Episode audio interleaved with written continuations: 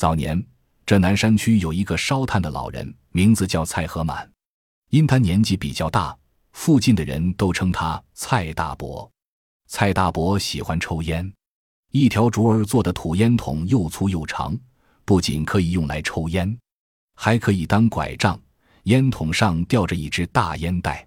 每天早晨去炭窑之前，他都要装上满满一袋烟。砍柴砍累了，就坐下来抽烟，吧嗒吧嗒。有滋有味，那悠闲自得的劲儿，真是赛过了活神仙。炭窑旁边有一个烟鬼，看到蔡大伯抽烟，馋得直流口水。他舔了舔嘴唇，对蔡大伯说：“让我抽一口吧，一口就可以。”蔡大伯看他可怜巴巴的样子，就满足了烟鬼的要求。可是料不到烟鬼一抽却上了瘾了，以后他每天都来讨蔡大伯的烟抽。原先。蔡大伯一天只要一袋烟，现在多了一个烟鬼，一天两袋还不够，不给他抽吧，鬼又得罪不得，怎么办呢？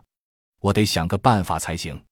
蔡大伯想，一天下午，烟鬼又来炭窑抽烟。蔡大伯问：“这烟好抽吗？”“好抽，好抽。”烟鬼连忙点头回答：“我家里还有更好抽的哩。”蔡大伯接着说。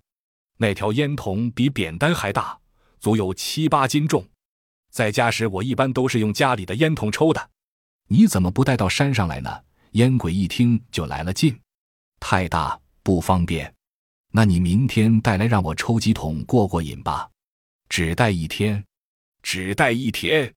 第二天，蔡大伯背来一杆打野猪的土铳，里面装满乌硝、铁沙子，又在火口上倒满了红硝。烟鬼早早在炭窑等了，蔡大伯一到，他就缠着要抽烟。靳大伯把冲递给烟鬼，说：“你抽，我帮你点火。”烟鬼哪里晓得这是要命的野猪冲，还以为真是什么好抽的大烟筒里。他赶紧接过烟筒，接在嘴里，只等蔡大伯帮他点火。蔡大伯看时机已到，就不慌不忙地用火柴点燃了红硝。只听“轰”的一声。震得地动山摇，可怜这个视烟如命的烟鬼，就这样被蔡大伯结果了。